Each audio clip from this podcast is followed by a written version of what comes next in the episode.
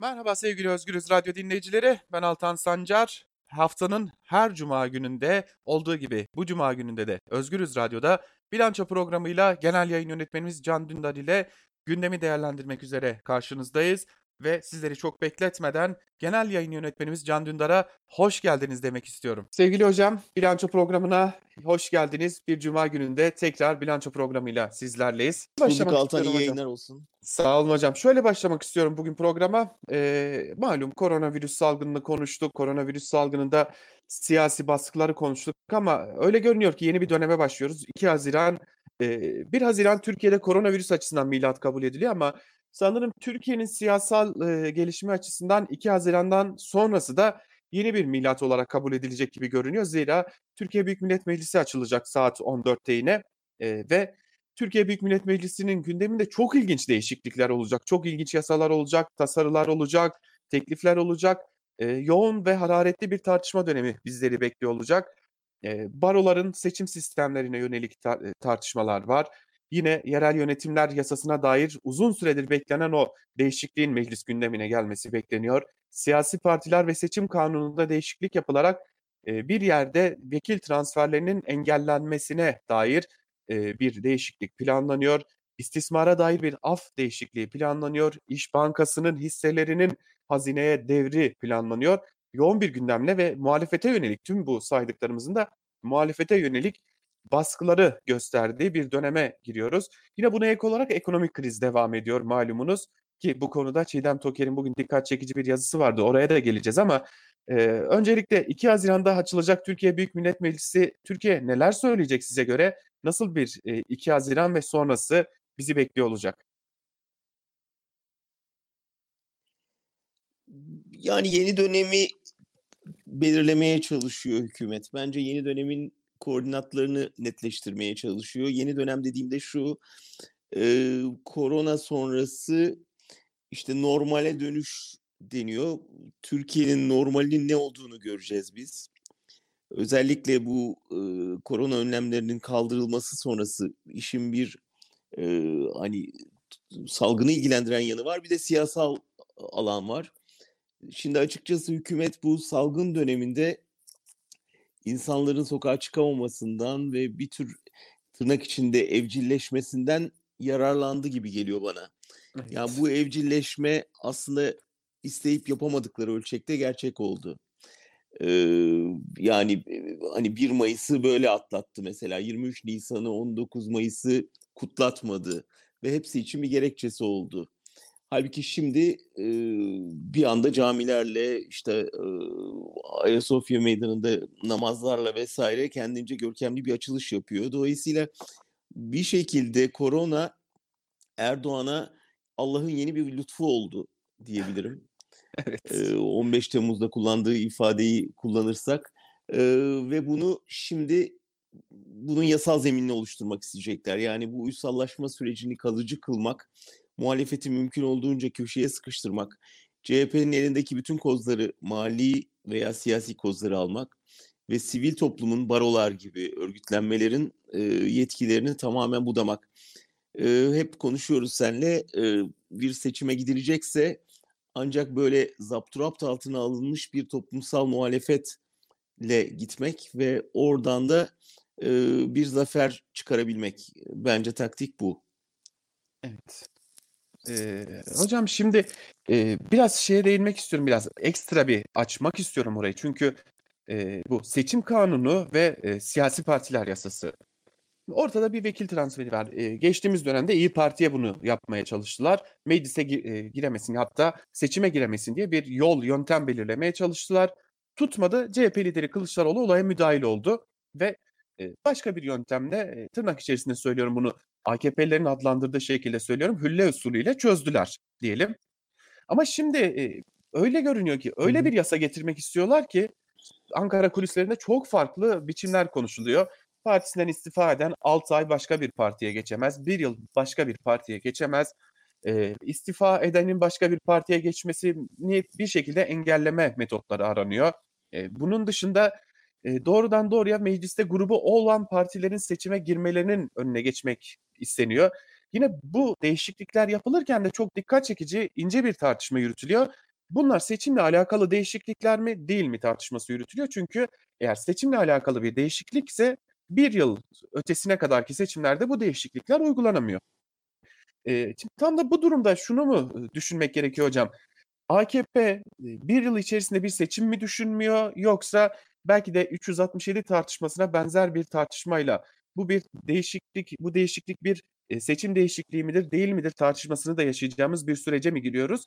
Çünkü bir erken seçim, olası bir erken seçim yaşar isek Cumhurbaşkanı Erdoğan'ın bir daha aday olup olamayacağının da tartışmaya açılacağı bir döneme giriyoruz ki CHP'den İbrahim Kaboğlu bu konuyu uzun süredir tartışmaya açmış durumda. Siz ne düşünüyorsunuz hocam? Bence şimdi bir satranç oyunu gibi düşünmek lazım. Yani, karşılıklı hamleler gelecek peş peşe. Hükümet, bu yeni 2 partinin ne yapacağını çok bilmiyor bana sorarsan. Bunları başta muhatap almayıp alıp büyütmeyelim, noktasındaydı ve muhalefetin de ilginç bir şekilde Erdoğan'a tavrı buydu. Polemiğe girmeyelim, tam gücümüzü kendi hazırlığımıza yoğunlaştıralım şeklinde. Yürümedi çünkü Erdoğan onları şeye, sahaya çekti ve bir şekilde girdiler, ııı, tartışmaya. Bundan sonra, eee, işte, Kılıçdaroğlu mesajı verdi. Dedi ki aynısını İYİ Parti'ye yaptığımızı bu 2 partiye de yaparız. Arkasından hükümetin ham satrançta hamle sırası hükümete geldi. Şimdi onlar bunu engelleyecek bir hamle yapacaklar. Yani bunu mümkün olmaktan çıkaracaklar. Arkasından muhalefetin yeni bir yol bulması gerekecek bu ittifakı pekiştirebilmek için. Bunları bence karşılıklı salvolar şeklinde düşünmek lazım. Bir seçim hazırlığı mı? E, bir anlamda evet ama bu bugünden yarına bir seçim değil. Belki gelecek yıl olacaksa da bunun önlemlerini almak zorunda hükümet. Bunu hissediyor.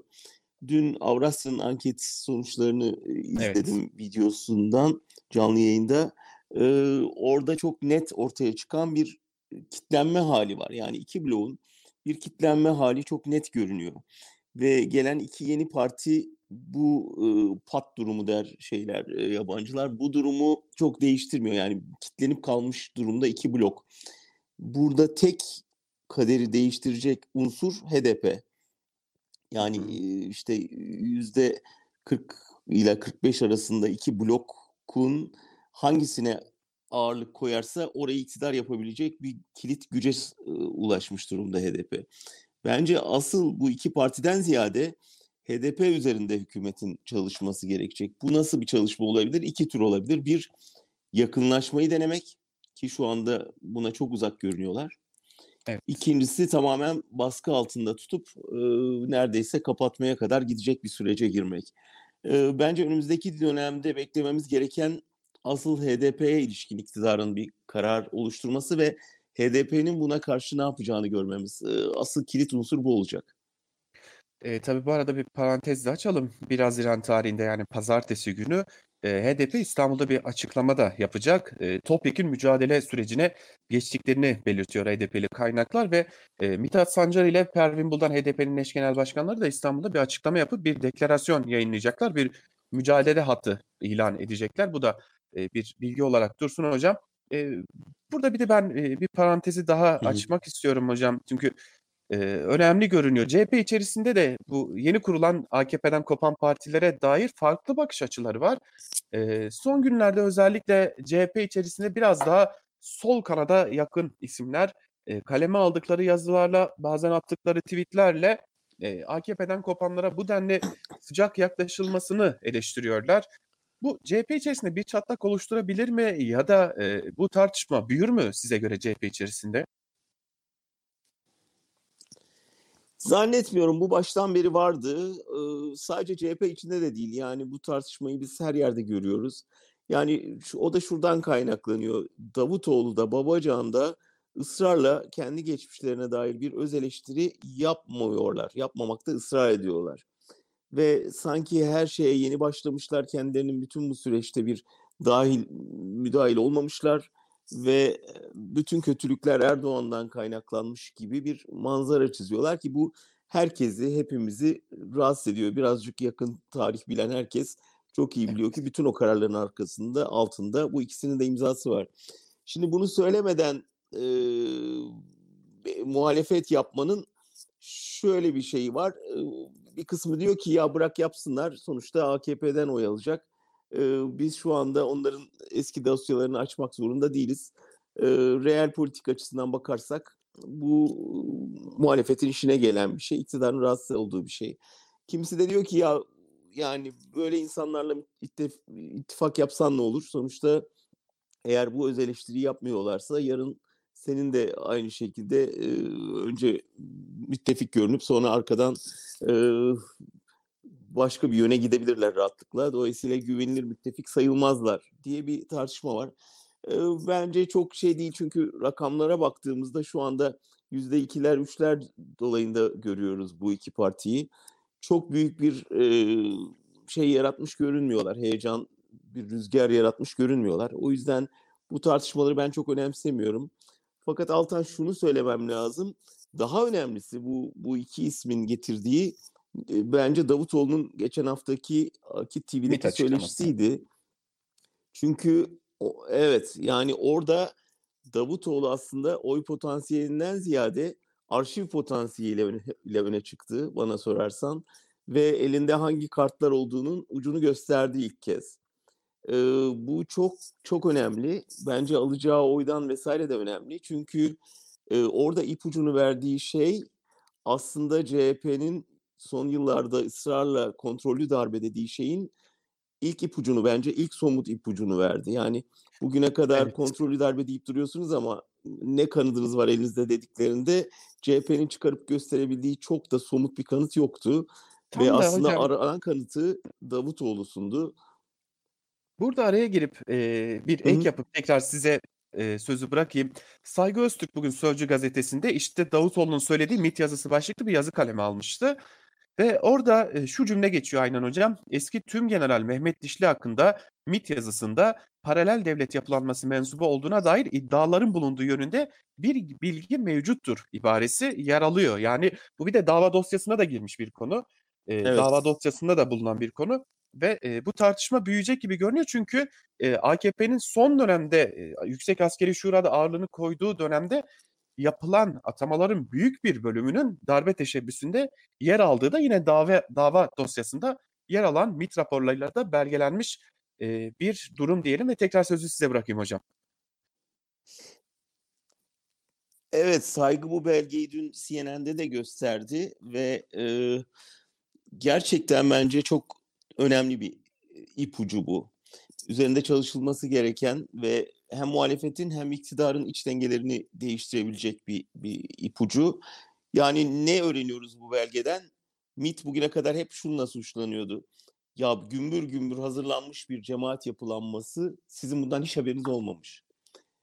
Şimdi MIT kendini savunmak için sızdırıyor bu belgeleri ve diyor ki ben uyardım devleti. Yani evet. bak bu, bu, bu insanlar darbeye hazırlanıyor ve ismi de gösterdim.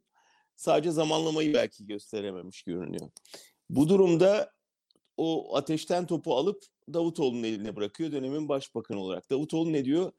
Biz bu MIT'ten gelen belgeyi aldık ve bu ismin tasfiye edilmesine karar verdik. Ama son gece bir şey değişti. Bu isim ta- tasfiye edilmek şöyle dursun terfi ettirildi. Davutoğlu ne yapıyor? O ateşten topu alıp Erdoğan'ın kucağına bırakıyor. Evet. Şimdi Erdoğan'ın MIT'in raporunu neden ciddiye almadığı ya da kale almadığını anlatması lazım. Ama biz ne anlıyoruz? Göz göre göre ortada MIT raporu varken darbecilerin önünü açmış hükümet. Şimdi CHP ne diyordu? Bu darbe kontrollü bir darbe. Evet. Erdoğan'ın özellikle kendi iktidarını pekiştirmek için yaptığı bir darbe. E buna kanıt sunamıyorlardı. İşte kanıt. MIT verdi kanıtı. Diyor ki ben uyardım ama Erdoğan dinlemedi. İşin özeti bu. Şimdi bunu niye dinlememiş olabilir? Bir, ya bırakayım madem darbeci ben bunu yakın takibi alayım. Ee, ne gibi faaliyetler içinde kimlerle temas kuruyor oradan izleyeyim. Bu bir taktik olabilir. İstihbarat teşkilatları bunu yapar. Ama sonuca bakıyoruz bunu yapmış gibi görünmüyorlar. Müsteşarın haberi yok darbe olacağından. İhbar geliyor ciddiye almıyor. Yani e, darbe gecesi yemekte olduğunu biliyoruz. Ve Erdoğan'ı eniştesinden öğrendiğini biliyoruz darbeyi MİT'ten değil. O demek ki başka bir şey var burada bir göz göre göre önünü açma durumu mu var? Bir büyük ihmal mi var? Ee, bunu bunun üzerine şimdi muhalefetin yüklenmesi lazım bence.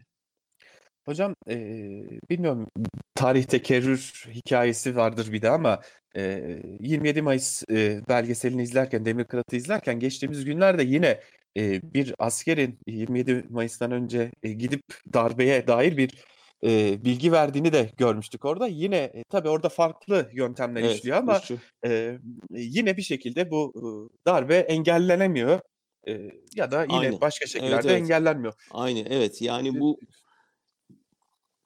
çok benzerlik var, tabii. çok doğru söylüyorsun. Yani o dönemde MİT'in de MİT'in de şey, eleman sızdırdığını biliyoruz. Yani Mahir Kaynak örnekleri vs. de var Evet. sonrasında. Eee, yani tarih bunun örnekleriyle dolu ve iktidarlar bu tür ihmallerle devrilebiliyorlar bazen. Kesinlikle hocam. Şimdi, eee, darbe söylentilerini konuştuk, Davutoğlu'nu konuştuk ama, eee, ben, eee, bana kalırsa günün en önemli gündemlerinden biri bu. Iıı, bugün Çiğdem Toker bir yazı kaleme aldı. Siz uzun zamandır zaten bunu söylüyordunuz. İktidar otoriterleşiyor ve, eee, daha doğrusu otoriterleşiyor kavramı artık Türkiye için bir şey ifade etmiyor belki ama yeni bir sürece giriyor demiştiniz. Şimdi bugün Çiğdem Toker Sözcü gazetesindeki yazısında aynen, eee, alınacakları şöyle sıralıyor. Bir ihale hazırlığında olduğunu söylüyor emniyetin ve 1.000.000 plastik mermi, 10.000 gösteri el bombası, 5.000 taarruz el bombası, 103.500 biber gazı, 44.000 açılır kapanır cop alınacağını söylüyor. E, Türkiye'nin malum bir eee, muhalefette baskı dönemi var. Bir ekonomik kriz gerçekliği var. Sosyal patlama yaşanabilir ihtimallerinin dillendirildiği bir dönemden geçiyoruz. Ve bir diğer yandan bugün Artı Gerçek'te Celal Başlangıç'ın yazısı da, şu şun şöyle bitiyordu. HDP'ye tavandan tabana gelen bir baskı vardı. CHP ise tabandan tabana doğru gelen bir baskı söz konusu ve herkesi artık HDP'li olarak gören bir iktidar var, eee, durumuyla karşı karşıyayız demişti. Eee, bu ihaleleri, bu baskıları, bu ekonomik krizi birleştirdiğimizde, eee, sizin haklı çıktığınız bir, eee, döneme de gelmiş oluyoruz ama, eee, nereye gidiyor? İktidar bir şeyin hazırlığını mı yapıyor size göre hocam? Polis devleti hazırlığı çok net. Yani hiç, eee, lafı çevirmeye gerek yok. Çünkü sen sosyal patlama lafını kullandın. Olayın sosyal yönünü çözemezsen patlamayla uğraşırsın. Eee, sosyal olarak bu huzursuzluğu bastıracak ekonomik gücü yok. Yani nasıl bastırırsın bir huzursuzluğu? Bir, maddi destek verirsin ve insanlar soluk almaya başlar. O rahatsızlığı yansıtmamaya, çalışırlar. 2, Evet. bastıramazsan gerçekten sokağa taşar o rahatsızlık. O zaman ne yapman lazım? Sokakta önlem alman lazım. Onun için ne lazım sana? İşte zırhlı araç lazım, plastik mermi lazım, polis kalkanı ve copu lazım. Şimdi bu durumda önemli olan halkın ihtiyaç listesi. Yani bizim acilen gaz maskesine ihtiyacımız lazım. Eee, ihtiyacımız var. Kurşun geçirmez yeleğe ihtiyacımız var. Eee, bol bol limon, eee, cepte gezdirmeye ihtiyacımız var. Yani bizim de kendi alışveriş listemizi yapmamız lazım yaklaşan tehdit karşısında. O yüzden, eee, gelen şey çok belli. Burada diyorum ya, önemli olan muhalefetin nasıl bir hazırlık yaptığı. Yoksa iktidarınkini artık çok biliyoruz, söylüyoruz. Göstere göstere geliyor. Önemli olan, Fatih Tezcan'ın söylediği şeye, yani yarın biz ailemizi, çoluğumuzu, çocuğumuzu nasıl koruyacağız? Şimdi bizim ihtiyaç listemiz önemli. Burada tabii hukuktan bahsedemediğimiz, eee, açık bir şekilde ortada. Tabii tüm bunları konuşurken Gezi'nin yıl dönümüne de geliyoruz, 7. yılına geliyoruz hocam. Öyle bitirelim istiyorum. Siz de Gezi direnişi davasında yargılanan isimlerden birisiniz. Eee, gerçi beraat aldınız ama sizin dosyanız ayrıldı. Eee, Gezi direnişinin 7. yılı, 7. yılda yine, eee, polise gaz bombası ihalesini konuşuyoruz. Sanırım, eee, ayarları boz ayarların bozulduğu gündü Gezi direnişi ve 7 yıldır o ayarlar bir daha kendine gelmedi. Ben budu bugünlük bilanço programını sizinle, sizin sözlerinizle kapatmak istiyorum hocam. Gezi neydi? Gezi nasıl bir umuttu? Sizin için Gezi ne demekti? Ya, benim için doğrusu yaşamak istediğim Türkiye'ydi Gezi. En kısa öyle tarif edebilirim.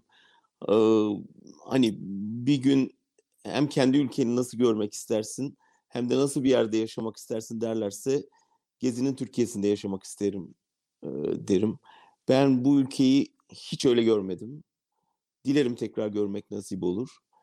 Iıı, Gezi şu demekti, bütün o kamplaşma, nefret kampanyası, kutuplaşma e, bir yeryüzü sofrasında dağıldı. Ve insanlar aynı sofra etrafında kardeşçe bir arada yaşayabileceklerini gösterdiler. Ve insanlar dediğimde milyonlar ve tamamen bambaşka fikirden hatta hiç fikri olmayan insanların bir birlikteliği. İktidarda korkutan bu oldu zaten. Ama bu çok korkuttu. Yani hiçbirimizin beklemediği ölçekte bir şeydi. E, dolayısıyla iktidar da beklemiyordu. Ve tabii e, örgütsüz yani hükümetin bütün iddiasının aksine aslında arkasında hiçbir maddi destek olmadan, hiçbir uluslararası destek olmadan tamamen kendiliğinden ve örgütsüz olduğu için çabuk dağıldı. Ee, ve iktidar bundan hem ürktü hem de acilen önlem alması gerektiğini fark etti ve arkasından bir karşı dalga geldi ve bugünkü baskı rejimi e, hemen gezinin sonrasında başladı aslında. Bizim öğrenmemiz gereken bir, çok güçlüyüz. Bu kadar iktidarı ürkütecek kadar güçlüyüz bir araya geldiğimizde. İki, örgütsüz olduğumuz sürece çok cılızız ve çabuk dağılıyoruz.